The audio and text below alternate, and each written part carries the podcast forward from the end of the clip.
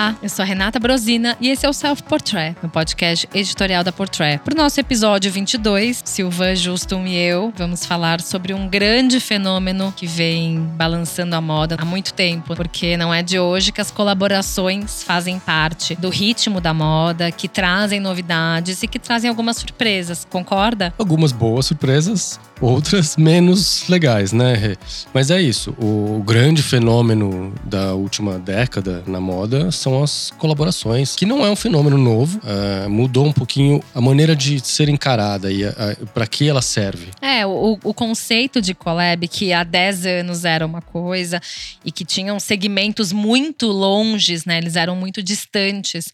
Hoje em dia, eles muitas vezes estão muito próximos, como a gente viu de Gucci e Balenciaga, né? A collab Gucci e Balenciaga foi realmente o último tsunami no, no cenário das collabs na moda, mas acho que principalmente porque são duas marcas do mesmo nicho, né? Do, do mesmo Olimpo Fashion ali, que se uniram, o que não é muito comum, né? Porque a gente costuma ver marcas de segmentos diferentes, de, né? Seja de tamanho, uma marca muito grande com outra menor, mais nichada ou uma marca de luxo com outra de streetwear, ou marcas que não têm nada a ver entre si, de segmentos completamente diferentes, como costumava fazer a Vetements nos primeiros desfiles. Mas não é um fenômeno novo, né? Se a gente lembrar lá nos anos 90, começo dos 2000, a H&M já, já, já tinha adotado a fórmula com, com as grandes marcas de luxo, né? A gente lembra aí do, da Margiela, da Lanvin, Exato, que na verdade a, o foco era se você não tem né, o budget para comprar um vestido na Lanvin,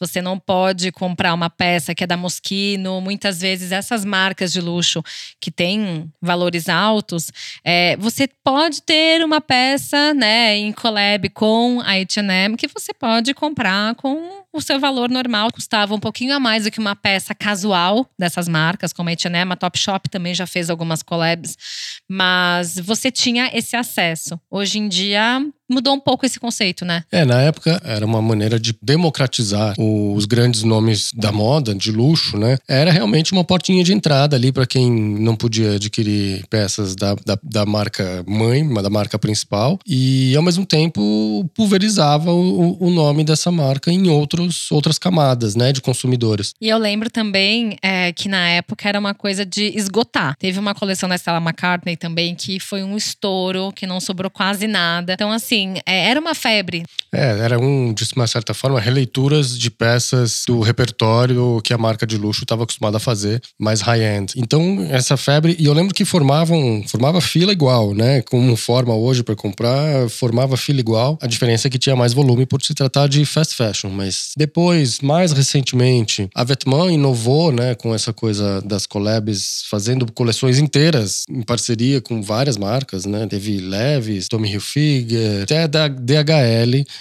Fazendo as meias amarelas, né? As meias amarelas. teve Reebok também, que eles fizeram teve, teve casacos. O Umbro e por aí vai. A, a Vetements é a mais né, surpreendente, porque era uma coleção que eles faziam com várias peças de cada uma com uma marca, certo? Exatamente. Eu era ainda na época do Demo na Vasalha, né? Agora ele já não faz mais parte da Vetements, mas ele levou esse raciocínio para a Balenciaga, juntou forças recentemente com o Alessandro Michele, gerando essa Gutiaga que estão chamando a, a collab entre as duas marcas como um grande fenômeno recente, né? Então o Demna tem, tem um dedinho aí para collabs e essa da Gucci com a Balenciaga foi interessante porque você tem elementos das duas muito fortes, muito presentes ali das duas marcas, né? O shape da Balenciaga, a, os prints da Gucci, a decoração de um com o tecido do outro. E as duas estão muito presentes ali. A gente tem exemplos de, de collabs onde geralmente uma das duas marcas se sobressaem, né? Exato, e a gente pode, a gente tem uma lista infinita, né, de collabs. Eu acredito que quando a gente fala de collabs nos últimos anos, uma das que mais estourou e que foi desejo e foi Louis Vuitton e Supreme, que esgotou de uma forma assim inédita, foi algo super desejável, a gente viu, né, muitas pessoas usando e por aí vai. E talvez esse fenômeno também acabou levando a Louis Vuitton para um segmento diferente que até então a marca não atingia. E aí a gente começa a entender que é justamente exatamente esse o caminho. Também uma conexão que, por exemplo, de Rimova, que é uma marca especializada em mala. Até pouco tempo atrás, antes da LVMH comprar a marca, era uma empresa super tradicional e com essa participação da LVMH, as próprias collabs com Fendi, com Dior, com a própria Off-White transformaram muito essa visão. A Rimova, que é conhecida por saber fazer mala super bem, ganhou estampas, ganhou outros materiais, ganhou é um design também inusitado, seja pela transparência dos materiais. Então tudo isso também acaba agregando para o público da Rimova, que até então era o público que só viajava, só que hoje em dia a gente vê pessoas que de repente não consumiriam a marca comprando, né? É, esse movimento basicamente de associar a sua marca a outra de um outro nicho com o qual você quer conversar, criar um buzz em outra categoria de consumidores e mudar a percepção do mercado sobre a sua, a sua marca é o que mais acontece. É, a Louis Vuitton com a Supreme virou uma febre entre clientes que não comprariam Vuitton, mas que são fãs da Supreme, e virou uma loucura, um objeto de desejo. E aí você viu todo tipo de gente vestindo, né? É, claro, o jogador de futebol já usava a Vuitton e também usava a Supreme. Então, para eles foi o casamento perfeito. Exato, a combinação perfeita. E a gente viu por aí camiseta, jaqueta, bolsa, tudo, né? De tudo. E agora teve uma penetração da Vuitton com uma outra categoria. Então, e gerou um baita hype. Então, nesse ponto de vista, é uma associação clássica e bem sucedida. A gente tem outras de, de, de, segmentos diferentes. Você citou a Rimova muito bem, que realmente passou de malas tradicionais de ótima qualidade, mas meio clássicas, meio caretas. Elas eram desejadas muitas vezes pela qualidade, por aquela estética talvez um pouquinho vintage das malas de metal, né, as próprias de alumínio, mas não era aquele apelo fashion, não eram malas que você tinha desejo. E talvez muitas vezes a gente vai ver o Virgil Abloh emprestar a estética da Off-White para Rimova, a própria Fendi, trazer aqueles elásticos com os Fzinhos. Quando o Kim Jones fez essa collab da Dior Man com a, a, a Rimova, tudo isso acabou transformando, obviamente, a Rimova numa marca fashionista. Então hoje você consegue estilizar a sua mala com, mudando a cor da rodinha. Então hoje em dia a gente viu que as collabs elas atingiram um patamar muito mais exclusivo do que aquela moedinha de entrada, né, Sil? Exato, teve uma mudança de, de conceito. Tem todo, hoje em dia é uma avalanche de collabs, a gente até questiona, será que tem demais? Ou é isso mesmo. O futuro da moda é colaborativo e é isso mesmo, e acho que é super válido, porque ao mesmo tempo é uma estratégia de marketing, você une forças com outra marca de outro segmento, ou até do seu próprio segmento, é, gera um buzz, isso alavanca vendas, cria desejo, mas que é fato que a gente está tendo uma avalanche quase opressora de collabs, isso é, é real. Eu não queria deixar aqui de citar, a gente falou desse movimento de se unir, né, de marcas de segmentos diferentes. A Saint Laurent fez um, um, um bom movimento um bom approach com marcas que não parecem tão inusitadas no caso da brasileira Havaianas, né? Exato, e nada óbvias também, né? Nada óbvias, mas assim, é divertido, né? Os, os, os franceses, por sinal, amam a Havaianas, tá? É um sucesso na França, então não se espante se uma marca de luxo francesa se associar com a Havaianas. Não foi a primeira vez, mas no caso da Saint Laurent foi muito bacana porque eles fizeram Havaianas Fun, né? Que são as de Animal Prints ali, que tem a ver com o universo da Saint Laurent.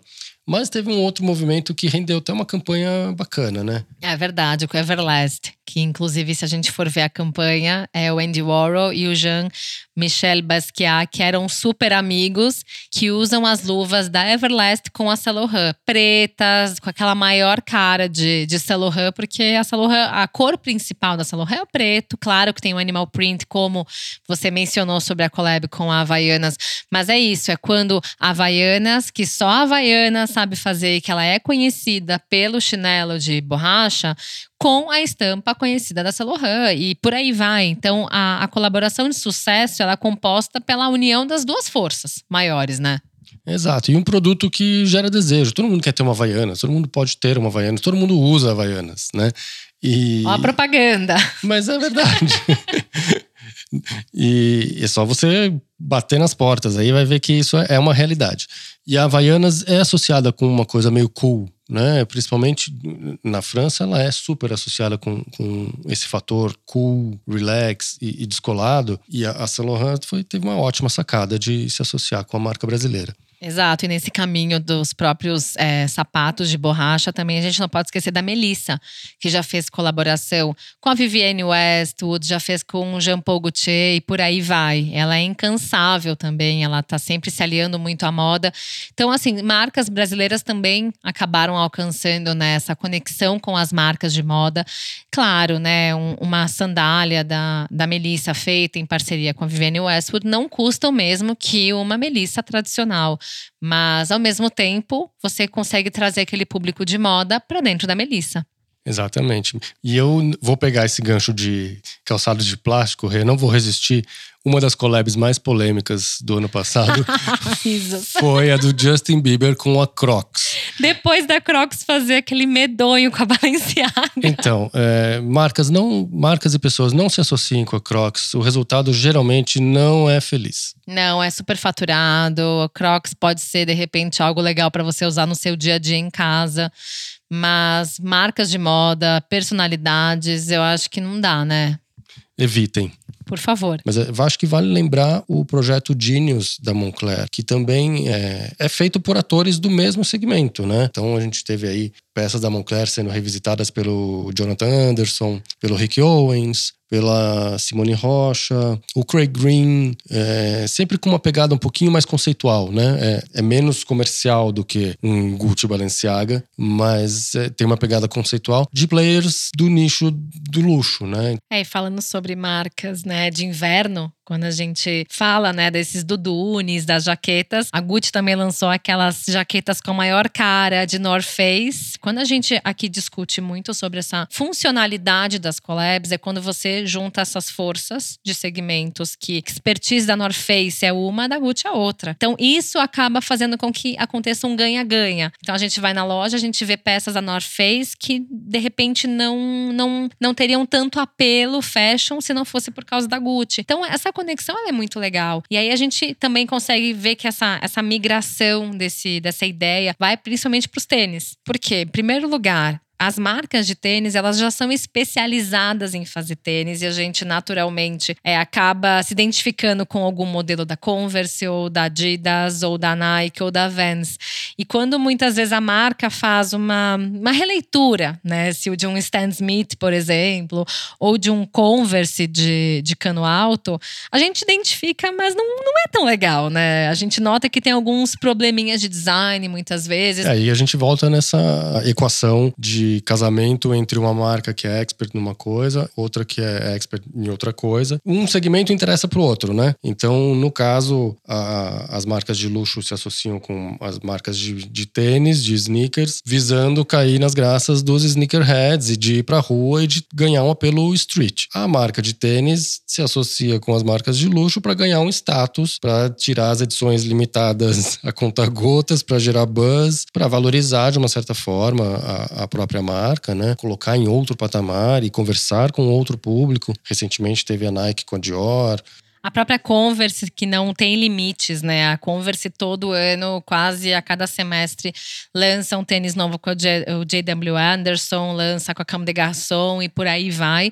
E também a gente não pode esquecer da grande colaboração, que foi um desejo, que era da Adidas com a Prada. Que eu lembro que a Adidas e a Prada lançaram 700 pares de tênis, né? Foi uma edição que também é aquilo, né? A gente só viu que era a Prada porque tinha o loguinho. É uma collab que ela é muito minimalista, é um design muito simples, o tênis é todo branco, ele tem um material que é diferente, que era um couro granulado, clássico da Prada. E também a Prada, nessa collab, lançou uma bolsa, que é uma bolsa bowling, que tem toda essa conexão com o mundo esportivo e de ginástica, que a Adidas Originals também tem. É, a gente vê nesses casos que você citou, e isso acontece com uma certa frequência, é, são modelos clássicos das marcas de sneakers é, que ganham uma roupagem nova é, pelas mãos da marca de luxo. Mas assim, é, é isso. O, o, a interferência, a intervenção da Prada no, no Superstar da Adidas foi mínima.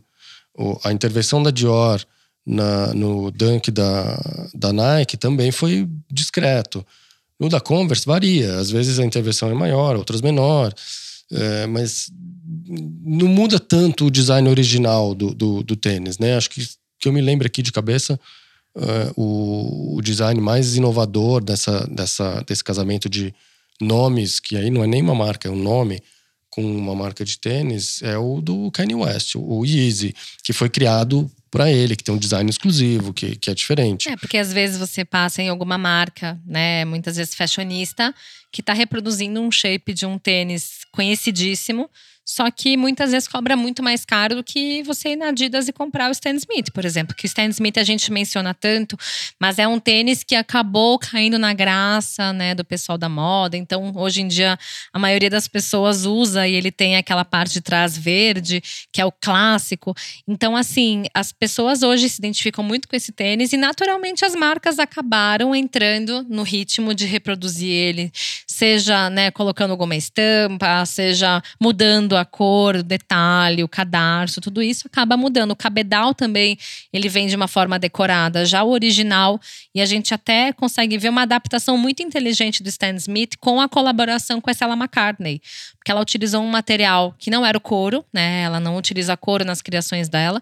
Então foi uma versão vegana do Stan Smith que veio com cadarço colorido e toda a língua do tênis vem com um retrato do Stan Smith, só que no modelo dela veio com um retrato dela. Então em relação a isso, foi legal. Em vez dela ela criar o Stan Smith dela sem dar referência para Adidas, né? É o caso, por exemplo, mais recente, para ainda para ficar no, na seara dos sneakers, da Reebok com a Maison Margiela. Eles reproduziram o clássico bico tab da, da Margiela, que é aquele que com os dedos divididos, que eles geralmente põem em botas e sapatos, né, na, na Maison Margiela. Eles botaram esse, esse bico dividido no, no tênis, no modelo meio clássico da Reebok. E esgotou, e é uma loucura, e você não acha. E já tá valendo 3 mil euros no, no, no eBay. É, porque é algo fácil de você também colocar no seu guarda-roupa. O tênis, ele hoje em dia faz parte do dia a dia de todo mundo, praticamente. Então, os tênis, eles acabam sendo mais fáceis e as bolsas também. É, e até inclusive sobre bolsas, no início desse ano, a Bulgari e a Mary Katrantzou, que é aquela designer grega, é, criaram uma colaboração também, voltando para a ideia da serpente, que é o ícone da Bulgari. E ela também criou algumas estéticas muito próprias para algumas bolsas. Então, assim, é, existe também esse, esse mundo que você consegue, consegue facilitar muito o consumo de algumas peças que não são é, tão difíceis. Mas também tem aquele lado. Hoje em dia, a collab é o desejo e não mais o massificado, né? Exatamente. A Collab nasceu meio que com aquele conceito de democratizar a moda, né? Que foram os casos da H&M, das fast fashion que a gente citou. E, e hoje em dia é o contrário.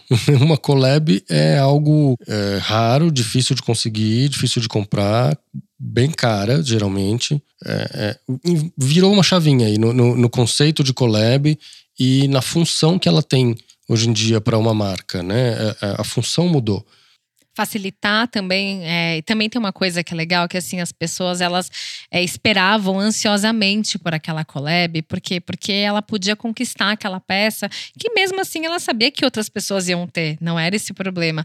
Hoje em dia você quer ser aquela única pessoa, de repente, que vai conseguir comprar aquela peça, que a gente nem sabe muitas vezes quantas peças a, a Gucci fez, quantas peças, no caso, a Prada lançou 700 pares de tênis, mas 700 são 700, né? Eles são numerados, a gente não sabe quantos são distribuídos pelo mundo. Então, é difícil também da gente conseguir garantir que a gente vai conseguir comprar uma peça. É, e a graça da Collab hoje em dia é toda essa. A função mudou completamente, né? Ao mesmo tempo, ela continua sendo esse passaporte de, de para a marca, né? É, é, por que, que tem tanto moletom? Por que, que se faz tanto tênis? Porque são as peças que você usa no dia a dia. O próprio jeans também, né? O jeans é outro que também volta e meia ganha uma forma nova de colaboração. A Mil Mil e a Leves lançaram uma colaboração que traz todo esse conceito de upcycling, que a Leves cedeu peças também que seriam para uma espécie de reciclagem para Mil Mil bordar e acrescentar alguns detalhes clássicos da marca.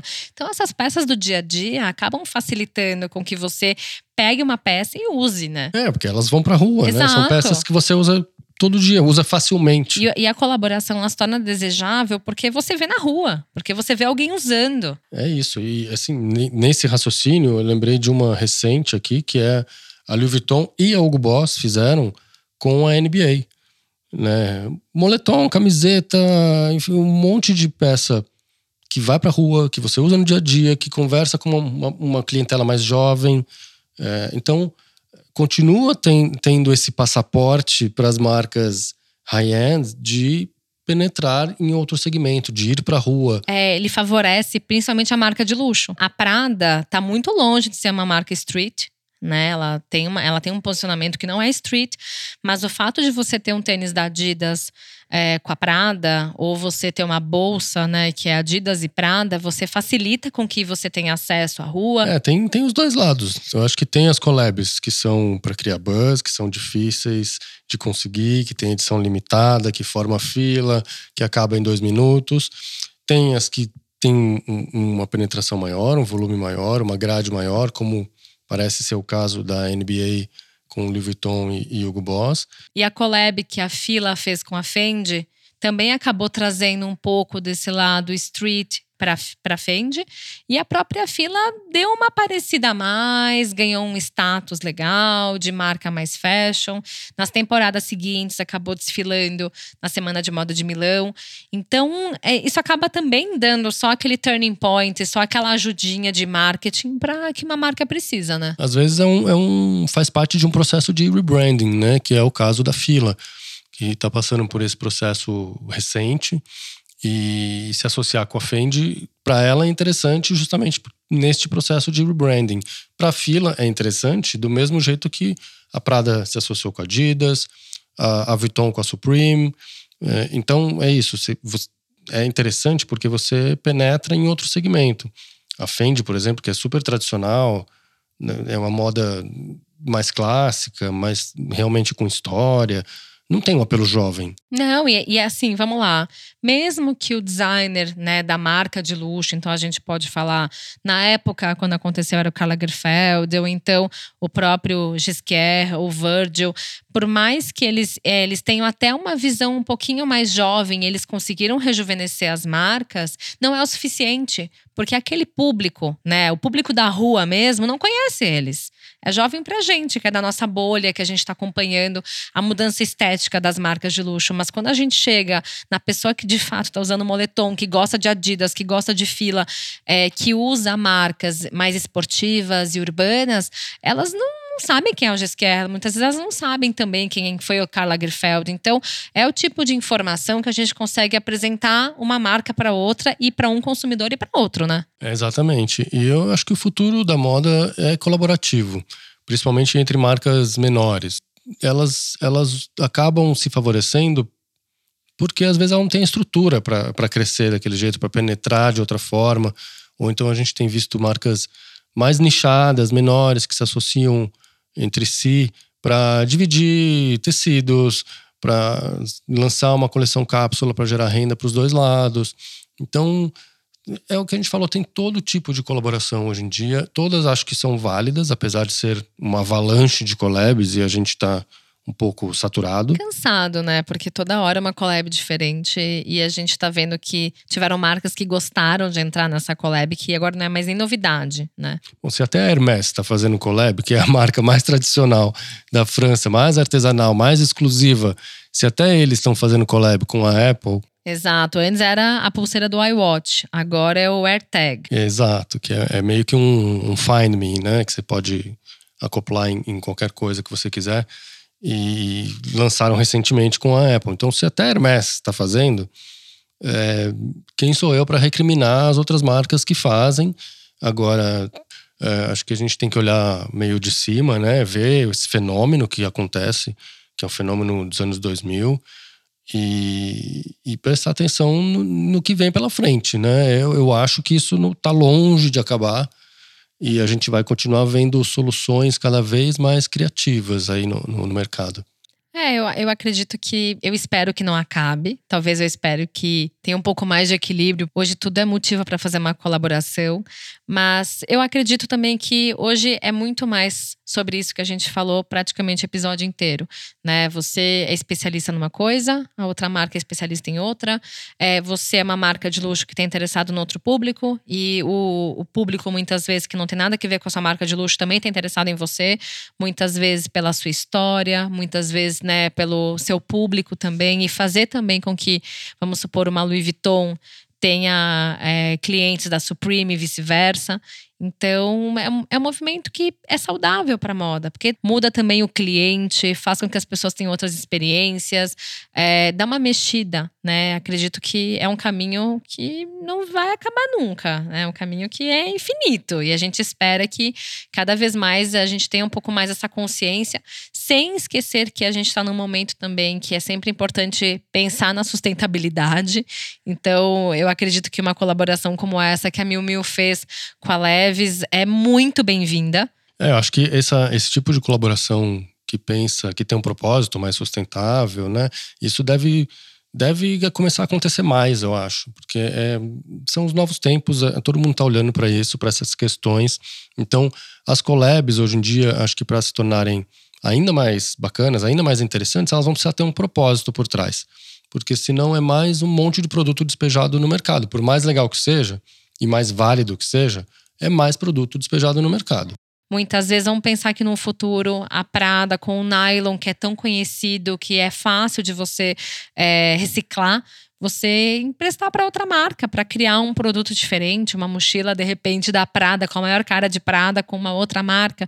Tem essa ideia de que talvez o conceito de collab ainda mude, não vai mais ficar só na, na exclusividade. De repente, daqui a um tempo, vai se tornar algo que de fato seja sustentável. É, acho que talvez esse, esse seja o futuro. Mas já tem um movimento interno das marcas e acho que as collabs devem caminhar para isso. Se eu tivesse que apostar no futuro das collabs, que é basicamente o tema desse episódio, eu diria que é isso. Eu acho que elas devem se tornar mais sustentáveis com o tempo. É mais consciência, né? Mais consciência do seu papel na moda, Hoje não é só você fazer com que a sua peça chegue em mais pessoas, talvez seja você conseguir fazer com que essa peça ela cause menos impacto para o meio ambiente. Muitas vezes, né, toda a sua produção, a sua cadeia seja mais sustentável, que respeite a pessoa que está produzindo, né, seja o artesão, seja a pessoa que está na fábrica, seja a sua equipe de estilo, tudo isso hoje é muito levado em conta quando a gente fala de sustentabilidade. Então, talvez esse seja o futuro. A gente só está chutando, né, Sil? A gente está chutando e fica aí o questionamento para quem está ouvindo. Mandem as suas opiniões pra gente, interajam. Queremos ouvir vocês. Queremos saber de vocês o que vocês acham que é o futuro das collabs. Será que a gente está saturado? Será que ainda tem campo? Fica no ar aí, participem. Segue a gente lá no Instagram, arroba Fashion Magazine. Mandem as suas impressões. E compartilhem né, exatamente o que vocês acreditam, né? Porque. É muita coisa, né? Mas ao mesmo tempo acredito que né, a gente vai voltar a falar sobre colaborações no futuro. Esse assunto né? rende. É um assunto que não vai acabar por aí. É isso. Ótimo papo. Foi uma delícia. Obrigada, Sil. Obrigado, Rê. Até semana que vem. Até. Um beijo. Beijos. Os trabalhos técnicos, a mixagem, a trilha sonora deste episódio são do Edu César e a direção é do Alan Eliezer.